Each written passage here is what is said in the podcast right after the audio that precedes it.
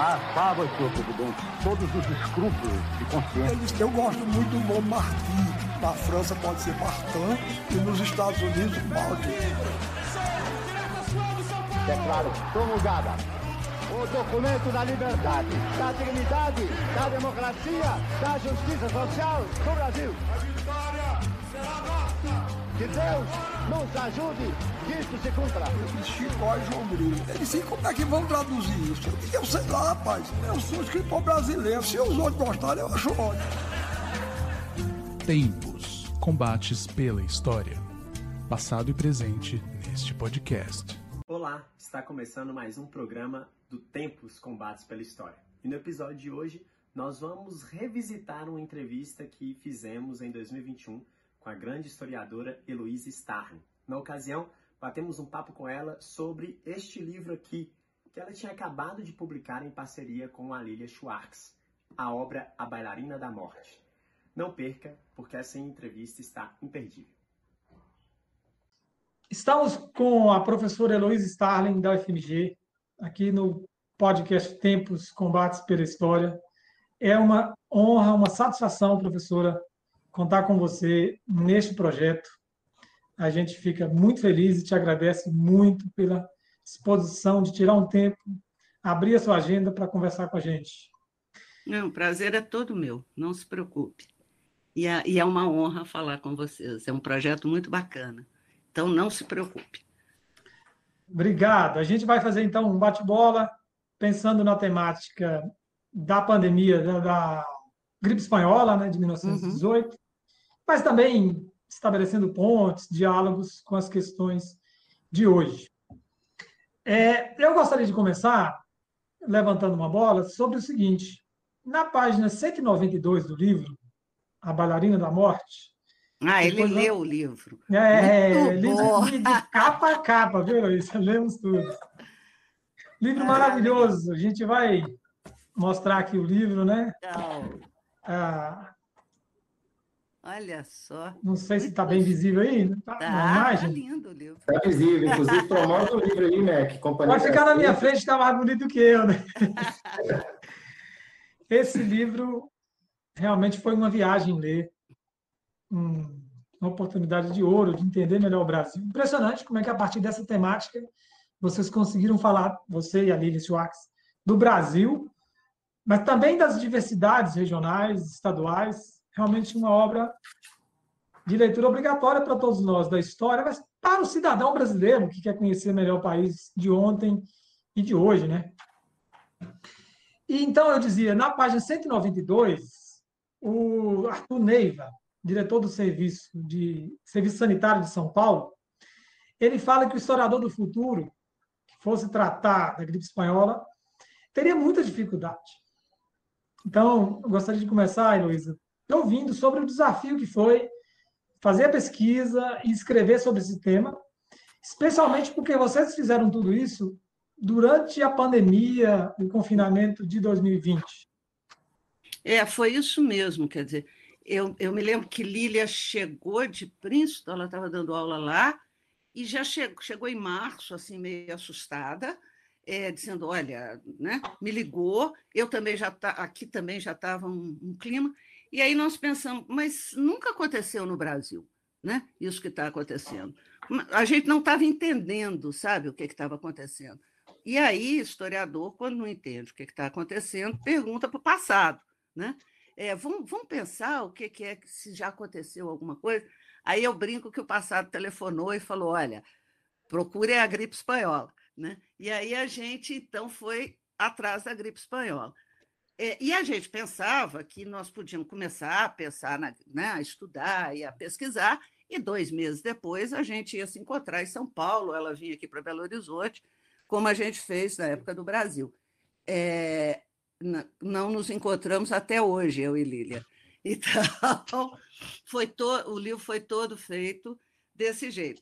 É, eu descobri duas coisas que eu acho que é importante a gente falar. Quer dizer, uma é que o Neiva tem razão quando ele diz que vai ser muito difícil, porque, ao contrário das outras epidemias, que tem uma literatura grande, quando você pensa na peste negra, né?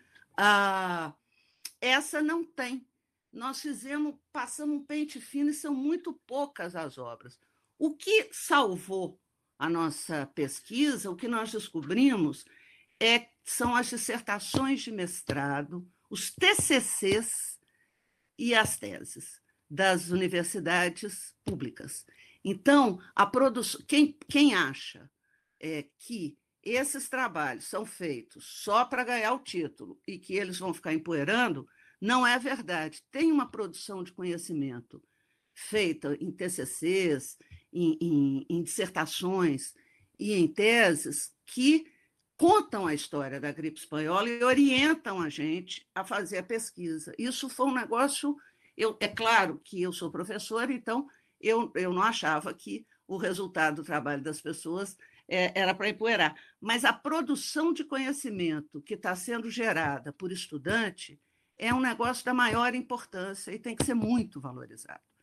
Porque, por exemplo, no caso do Recife, é, foram, foi um TCC e uma dissertação de mestrado que a gente encontrou uma da, do jornal, acho que as dois, uma da história e outra do jornalismo, e que deu mapa. Depois você vai atrás, né? Aí entra a minha pesquisa com Lília, mas o mapa, né, o caminho por onde eu tinha que andar, o que que, o que que eu tenho que olhar, quem guiou, quem pegou a minha mão foi o estudante.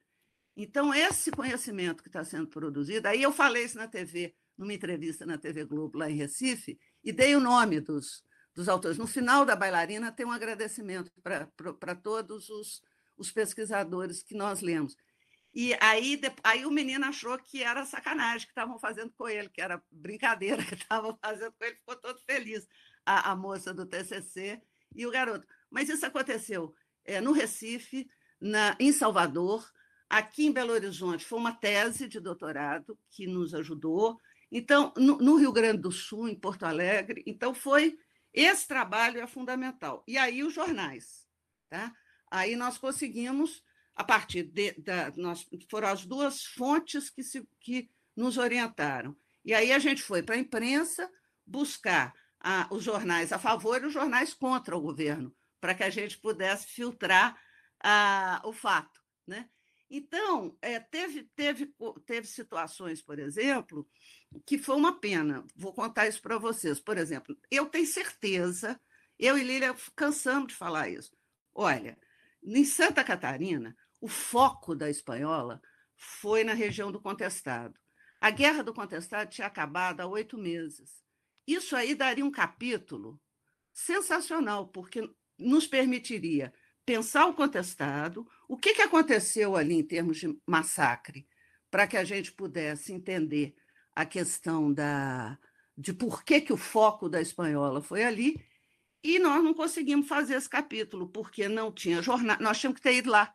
Para fazer o capítulo, nós precisaríamos ir lá fazer a pesquisa, porque não tem jornais digitais e não tem um bendito TCC naquela Universidade Federal de Santa Catarina, nem uma dissertação que nos orientasse. Então, teve, teve, tem, tem falta a Bailarina da Morte, parte 2, quando é, a gente conseguir é, ir pessoalmente. Por outro lado, teve lugares em que foi muito mais, tinha muito material, tinham jornais, e aí tinha os amigos da gente, né? os professores do Recife que me ajudaram, foram lá.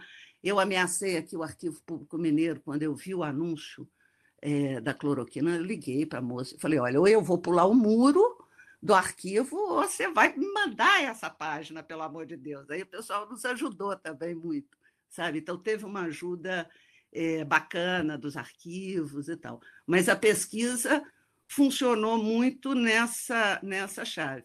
Nós, quem guiou a gente, quem nos guiou originalmente foi o trabalho das universidades, dos estudantes, porque não tem de professor que eu tenha visto, e o trabalho uh, e os jornais. Os jornais são incríveis, porque ali você consegue reconstituir o percurso do vírus, como, é, aonde que ele atacou, como é que foram os efeitos. Então, o Arthur Neiva tem razão, mas o historiador sempre dá um jeito, né? E, as, e como nós temos boas universidades e bons estudantes, eles salvaram a história para nós, eles preservaram o passado para nós. para que a gente pudesse contar a história. Professora Luísa, Tiago, é um prazer falar com você. Está me escutando bem? Estou.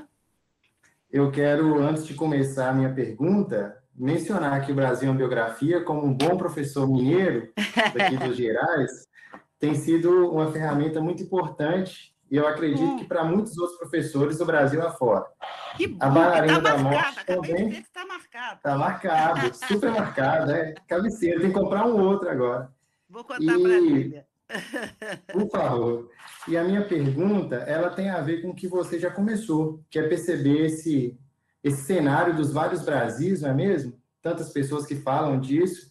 E é perguntar justamente Pernambuco, Rio Grande do Sul e Minas Gerais. Enquanto no Pernambuco eles estavam com disputas oligárquicas, em Minas parece que estava mais estável, pelo menos parecia. Uhum. E Rio Grande do Sul a gente vai ter essa centralização né, positivista, essa censura e uma quebra de braço com a imprensa. Então, gostaria que você comentasse sobre isso, porque acho que é. A gente vê isso em 2019 também, em 2020, né? Os vários Brasis é, dentro desse único país, digamos assim. É, eu acho que é legal a gente pensar isso, porque na hora que a gente estava trabalhando, o nosso plano era: nós temos que contar essa história, mas nós temos que ser capazes de entender o que, que foi singular em cada cidade, né? O que que caracterizou assim, o que que, como é que a cidade reagiu, como é que, o que que teve de diferente num lugar para o outro, como é que a sociedade se comportou, então como é que a, né, as lideranças políticas atuaram. Então essa, é, isso foi deliberado, quer dizer, ou a gente consegue entender a, como, é que, como é que o vírus e a reação a ele, a luta contra ele, se deu, é, ou não vai fazer sentido, porque nós não podemos contar uma história só. Né? É, e aí é, nós nos demos conta de que foi muito diferente em cada lugar, porque isso que você está falando, quer dizer, quando você vai no Recife, você tem uma disputa oligárquica enorme, né? você tem uma oligarquia dissidente que está na oposição, então, foi um trabalho danado, que aí a gente tinha mesmo que achar jornal da oposição e da situação, porque senão a gente não conseguiria é, dimensionar o fato. Né? É, e você tem. Então, eles criaram, eles chegaram ao ponto de criar uma doença falsa no Recife, que é a tanamofobia, né? que a tradução, eles juntaram um, um, um sufixo e um prefixo é, grego com outro latino, criaram uma palavra que significa doença que mata, doença não existe, mas para falsificar as estatísticas. Né? Então, pensa bem, né, se a, não parece que a gente está vendo esse filme hoje. Né? Então, no Recife, essa disputa política, o vírus entrou dentro da disputa política. Né? Em Belo Horizonte, é, aconteceram duas coisas que me chamaram muita atenção. Uma, o fato de que o médico responsável pela secretaria, o que hoje seria a Secretaria de Saúde, né, ele se dá conta de que ele não preparou a cidade. Havia uma mística na cidade de que nós éramos todos um pessoal muito. É, uma cidade moderna, salubre, mas salubre dentro da Avenida do Contorno. Né? A cidade, quer dizer, 70% da população de Belo Horizonte estava fora da Avenida do Contorno. E o, e o médico, um médico jovem, ele se dá conta do que ele fez, que ele, que ele não preparou. E aí ele corre atrás do prejuízo. Né? E ele vai ter uma atuação que eu não vi em nenhum outro lugar. Ele chama Libânio. Ele vai ter uma atuação incrível, Samuel Libânio, cara jovem, inclusive. É, ele vai. Até, tem até uma foto dele, eu fiquei tão impressionada com a atuação dele. Ele vai ter. Né, é bonitão, cara bonitão, olha para você ver. É, ele vai ter uma, uma, um apoio do prefeito à época, que era o Vaz Melo, e eles conseguem fazer duas coisas que me impressionaram muito. A primeira é a, eles, a primeira é bonitão ele, olha para você ver. A primeira é conseguir criar postos de é, atendimento é, na periferia de Belo Horizonte. Isso foi inédito. Né? Ao invés de você pensar em postos ah, no centro da cidade, igual aconteceu no Recife, por exemplo, em que a pessoa tinha que sair de casa e aí ela não conseguia voltar se ela tivesse doente. eles começaram a instalar na periferia.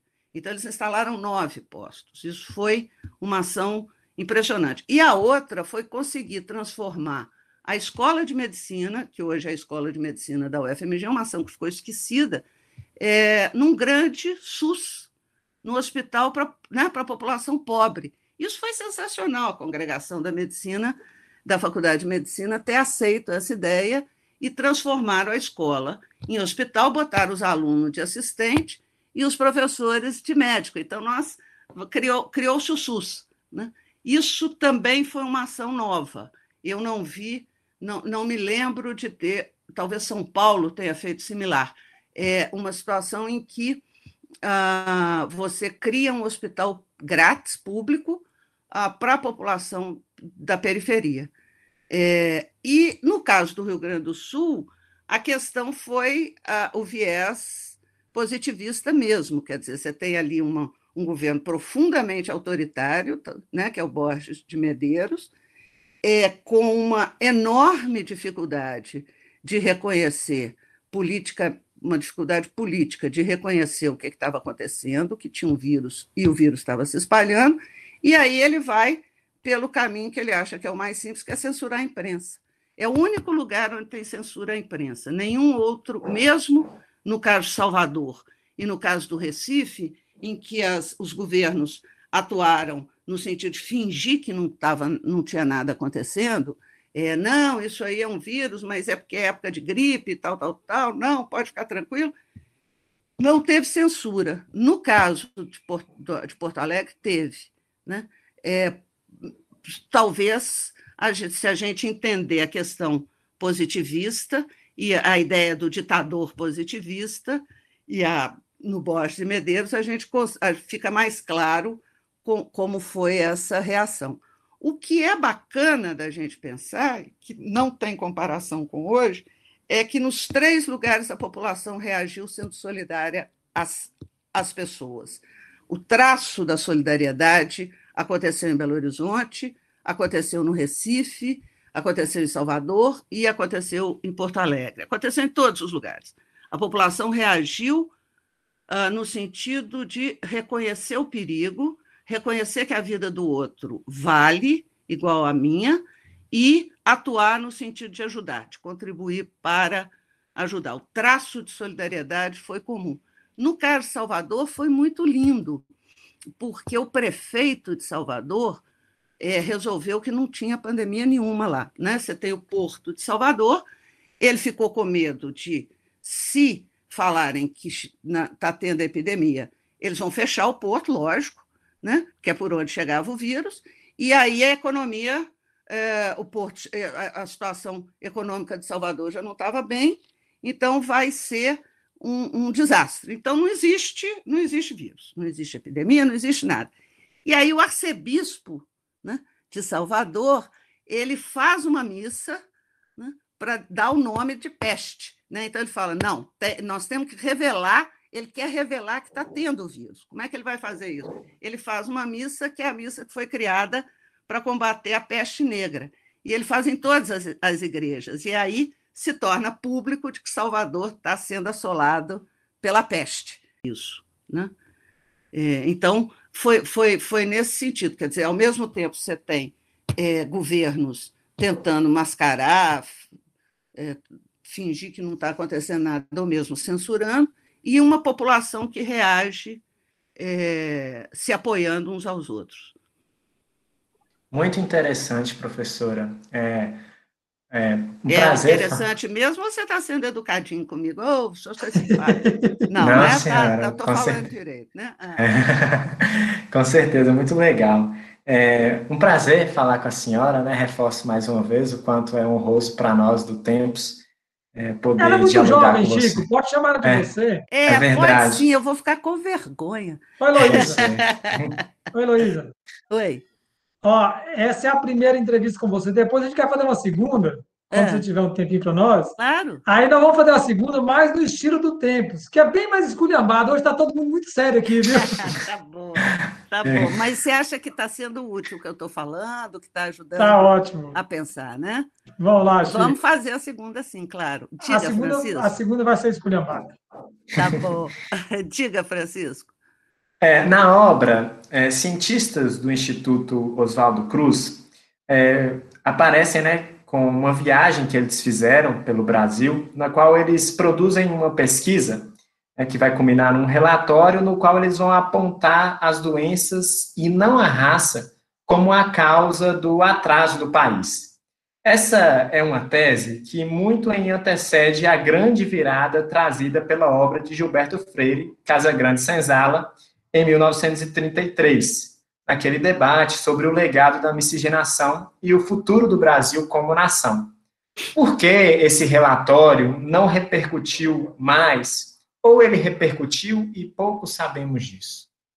Eu, eu não sei, Francisco, quer dizer, eu, a repercussão disso, eu acho que a Lília pode dizer mais para nós, porque ela é especialista nisso, nesse tema.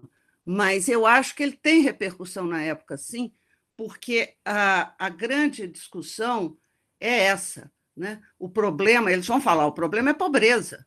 Né? A população, a, as epidemias estão ocorrendo porque você tem uma situação de pobreza, é a missão do, uh, do, do, do, Instituto Oswaldo Cruz. São duas, duas missões que eles, né, que os sanitaristas fazem pelo país.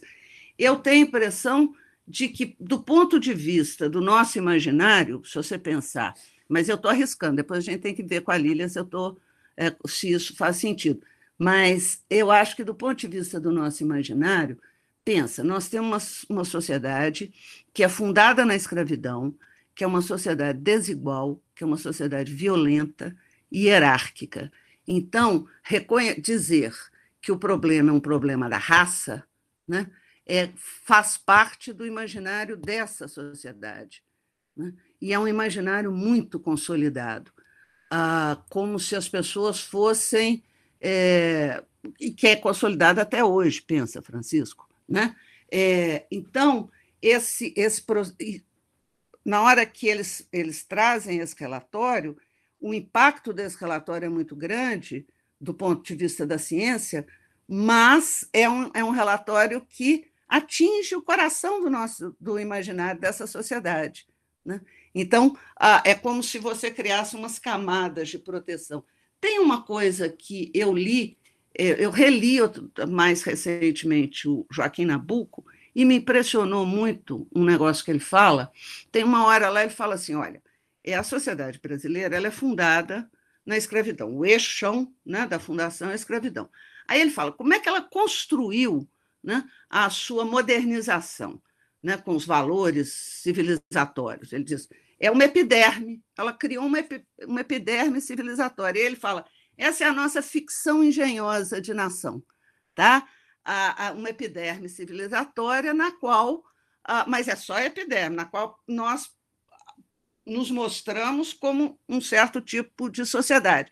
Na hora que essa epiderme se rompe, igual está aconteceu agora no Brasil, que nós estamos vivendo o quê?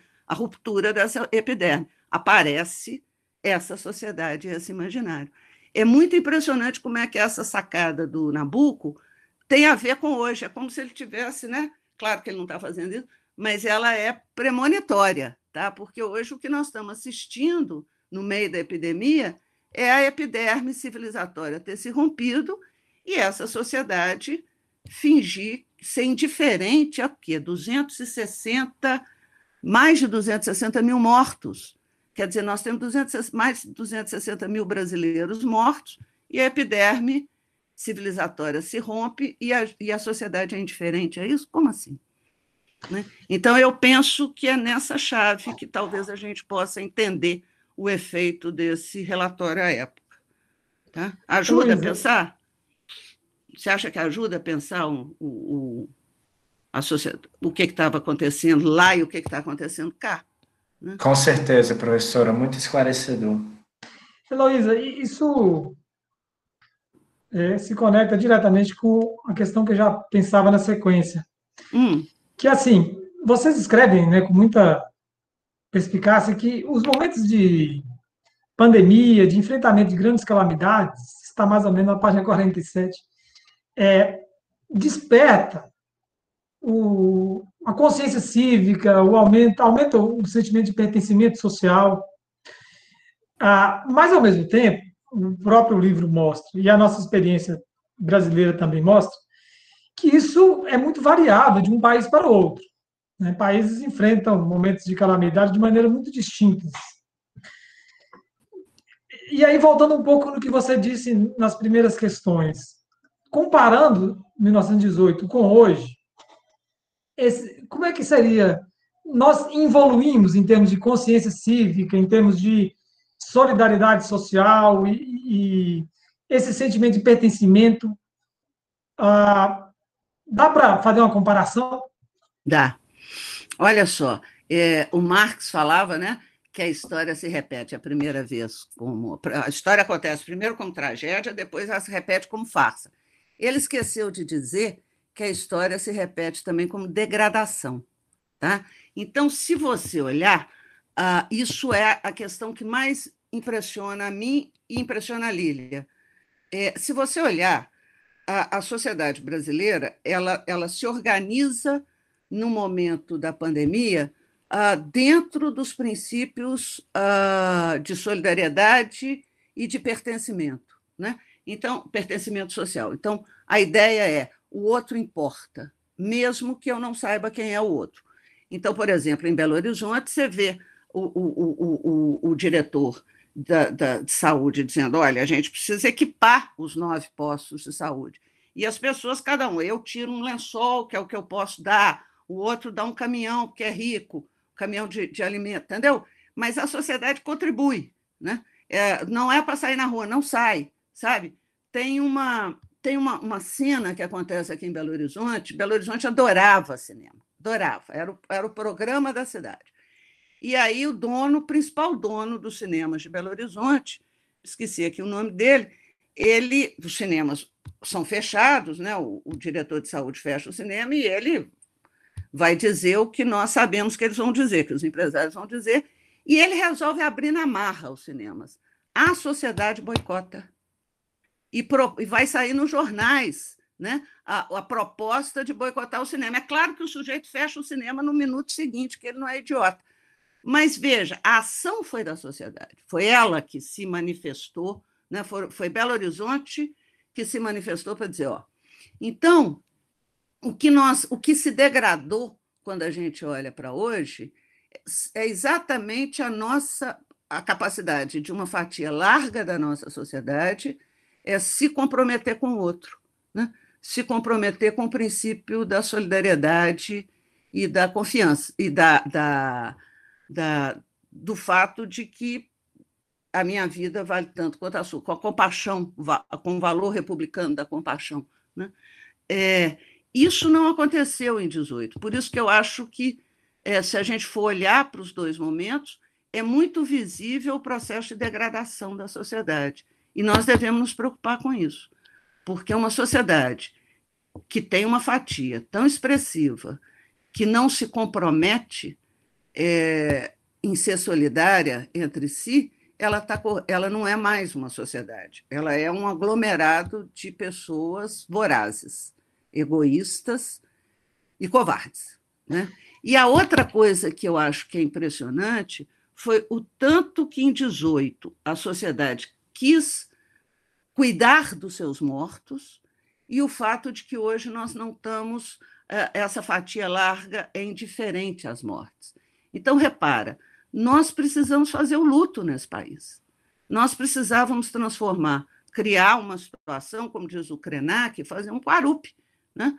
É, celebrar a vida dos nossos mortos, dizer que a vida de cada brasileiro vale a mesma coisa, vale idêntico, enterrar os nossos mortos, honrá-los. Né? Nós não estamos fazendo isso.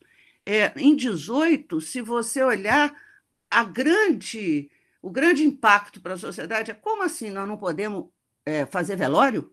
Né? Isso foi um choque para as pessoas, porque elas queriam exatamente honrar os seus mortos. Né? E hoje nós não, não, não fizemos o luto. Isso é muito preocupante. Né? Então, repara, tem um traço de degradação na sociedade que nós precisamos ficar atento a isso, muito atento. E reverter isso rápido. Se você e meus colegas permitem a digressão, eu estou me lembrando, é, alguns anos atrás, eu participei de algumas mesas aqui na Unimontes, a gente estava discutindo essa crise política que, vamos dizer, se arrasta desde 2013, e eu comentava que me intrigava, me chamava muita atenção, me preocupava o fato de que o regime militar negava veementemente a existência da tortura, porque ele sabia que havia um grande segmento liberal no país que era favorável à ditadura, mas que não aceitaria a tortura. Sim. E ao passo que naquele tempo, nós, esse tempo que estamos vivendo, né, de 2013 para cá, é, fala-se com uma certa naturalidade da tortura. Para mim era um indício de uma degradação nossa enquanto sociedade. Sim, com certeza. Mas vamos voltar.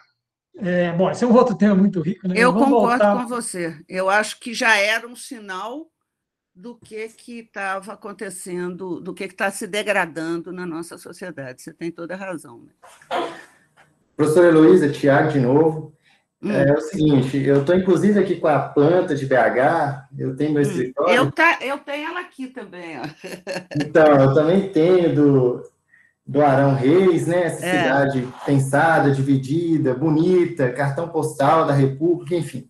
Aproveitando a, a sua fala, é, pensando aí nesse traçado urbanístico, essa cidade sadia, pelo menos na teoria, né, o que se via assim, é, como que esse mito da cidade é, salubre, é, no início prejudicou, né, porque o Samuel Libano, ele teve uma ação bonita, é, técnica, digamos assim, até princípios que veríamos no SUS posteriormente, mas no início eles negaram, né, então, assim, pensando nesse trem de doido aí, como a gente fala aqui, como que isso impactou a, a visão urbanística dessa cidade, que tinha poucos anos de inaugurada. Ainda Acho que tinha 20 anos, né?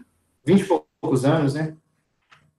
É, é isso mesmo, quer dizer, você tem, se você acompanhar os jornais, é muito interessante ver duas coisas. Uma, como que nós estávamos convencidos, nós, nós Belo Horizontinos, né, de que essa é uma cidade salubre, que ela foi construída para ser, com os melhores princípios sanitários, sem se dar conta, de novo, a nossa epiderme civilizatória, né, a nossa ficção de nação, sem se dar conta de que é, isso está acontecendo dentro da Avenida do Contorno. Quer dizer, você faz uma membrana protege esse núcleo. Esse núcleo tem tudo: tem é, saneamento, tem hospital, tem tudo. E para lá da Avenida do Contorno, a situação muda, né? Então, mas você tem, Belo Horizonte acredita firmemente nisso.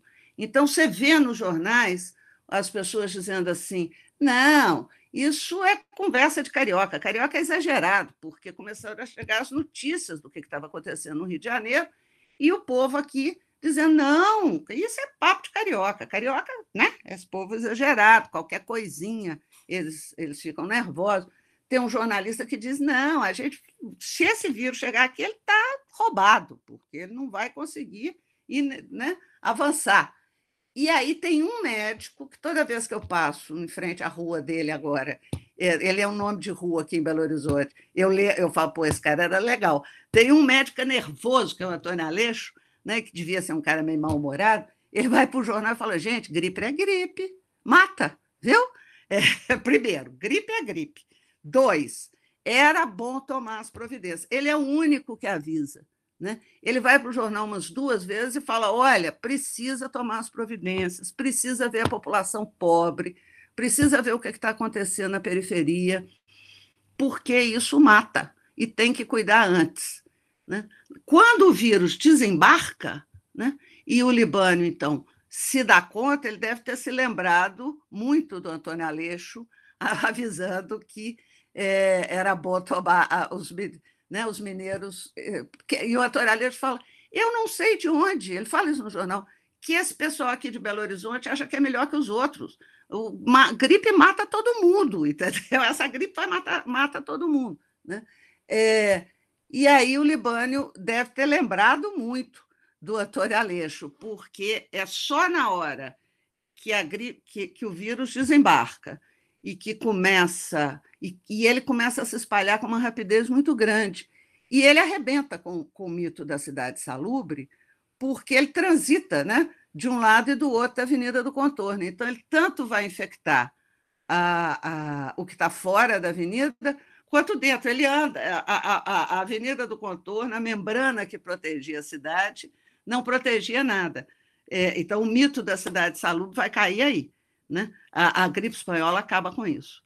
Tá? Imagino que algumas iniciativas que depois vão ser tomadas, de hospitais, é, de ações é, de saúde em, Belo Horizonte, é, tem a ver com o aprendizado uh, de que nós não tínhamos uma cidade salubre. Né? O vírus acabou com ela. Oi, Luísa, ainda em BH, você falou um pouco no início, eu queria retomar o papel da Faculdade de Medicina. E me chama muita atenção, porque no relato do livro, a, a questão é debatida no interior da universidade e o diretor se coloca contrário. Uhum. Não é isso? E aí é. é. uma votação da congregação é. que vai contra a postura do diretor. Ah, duas ah, vezes. Duas vezes, exatamente. E aí me chama atenção o fato em si, e aí queria levantar a bola para você, né? Que é assim: nós estamos falando de 1918, portanto, mais de 100 anos atrás, é num cenário em que, do ponto de vista da política formal, o poder muito centralizado, as oligarquias, especialmente em Minas, né, são a oligarquia do PRN controla tudo. E aí ocorre, dentro de uma instituição de ensino superior, um momento muito é, é, intrigante, em que a congregação vai contra o diretor é, e abraça a causa né, do enfrentamento da gripe, você comentou um pouco disso no início. Mas onde é que eu queria chegar? Eu queria te ouvir sobre essa diferença de relacionamentos dentro do campo universitário para o campo político naquele tempo. E poderia até fazer a comparação com hoje, né? a importância dessa autonomia, ainda que relativa, das universidades e, consequentemente, da ciência para esses momentos cruciais. Olha, é, no caso de Belo Horizonte, nós temos uma historiadora muito boa em Juiz de Fora, que é a Cláudia Viscardi, né? É, isso, que tem uma análise muito, muito importante sobre exatamente esse momento em Minas Gerais, em que você tem um arranjo oligárquico, uh, Arthur Bernardes chamando, é, inclusive, pessoas ligadas à universidade, ligadas ao mundo da, da ciência, para participar do governo. Né? Ele está é, ele tá tentando tomar conta do PRM e aí, para isso, ele, tá, ele vai renovar uh, uma parte do PRM. Isso é bom para nós, para nós, população, porque é por isso que não há no governo de Minas nada contra a ação uh, saneadora uh, dos médicos. Né? Eu não entendia isso também. Aí, quando eu fui ler o livro dela, a análise que ela faz exatamente sobre esse governo, ela chama atenção para isso. Eu falei, pô, que moça danada. Ela é muito boa na análise da Primeira República, né? E aí é eu entendi, é, eu não a conheço, mas sou leitora dela. E aí eu entendi o que, que ela estava querendo dizer e por que que então eu via tantas pessoas da universidade no governo. Então isso protegeu, eu acho, aí já sou eu concluindo, ela não tratou disso, isso deve ter blindado um pouco a, a ação a, do Samuel Libânio. A outra coisa é que nenhum governo vai contra a ciência em 18, tá? É, ao contrário, na hora que eles se veem diante da necessidade de enfrentar a pandemia, é, todos eles chamam os médicos. Né? A Recife, Bahia, próprio Porto Alegre, todo mundo chama os médicos. Não tem não tem negacionismo, como a gente diz hoje, e não tem descaso para a ciência. Tá? E a terceira, aí, bom, aí no caso da Faculdade de Medicina, eu achei engraçado porque era uma, é uma história que ficou esquecida, e é uma história muito bonita. Né? Quer dizer, você tem um grande. O que, que eu entendi lendo a ata da, da congregação é que você tem um debate, um, o, o, Samuel Libânio, que é o, o, ele é um dos, ele é, ele é da Faculdade de Medicina, ele é um dos fundadores da Faculdade de Medicina, acho que é o mais jovem do grupo dos fundadores, E ele bate na porta da faculdade para pedir ajuda, porque ele tem certeza que ele não vai dar conta. Quando ele enxerga o tamanho do problema, ele tem certeza que, isso não vai, que ele não vai dar conta. E quando ele pede ajuda, ele entra num debate direto com o diretor. E o que é interessante é que os argumentos do Samuel convencem a congregação, né? convencem os outros médicos. Ele só não convence um médico que é um Werneck, é um médico famoso, não sei o que Werneck. Ele não, esse aí ele não convence, não. Esse vai criticá-lo até o fim, porque eles acham que não era necessário tomar essas medidas. Aí é, é né, a, a, epidemia não é tão, tão forte assim, não é necessário tomar essa quantidade de medidas. Imagina, parar a escola de medicina, transformá-la no hospital, isso não é, não é necessário. É, mas ele só não convence esse, esse médico e o diretor da escola e consegue persuadir o conjunto da congregação. Mas deve ter, mas é uma coisa histórica na, na escola, né? A congregação enfrentar uh, o diretor. E depois, quando as enfermeiras pedem para participar e o diretor nega, a congregação enquadra ele de novo. Quer dizer, a sorte de Belo Horizonte é que se tinha um, um diretor é, limitado, mas uma grande congregação na Faculdade de Medicina, né? porque eles tiveram uma, uma ousadia incrível. E aí o governo ajuda. Então, o Libano, eles botam farol para iluminar o estacionamento, a entrada da escola, uh, transforma tudo em hospital. Aí, depois, a congregação ainda faz uma terceira coisa que é legal, que ela bota os estudantes para não só trabalharem na escola como assistentes, mas também nos postos da periferia. Tá? Ah, muito, bacana. muito bacana, muito bacana. Foi uma grande congregação e a Escola de Medicina deve, deve, deve é, recuperar essa história toda e ter o maior orgulho né, dessa congregação aí, que os caras eram bacana, poxa. Muito. Né?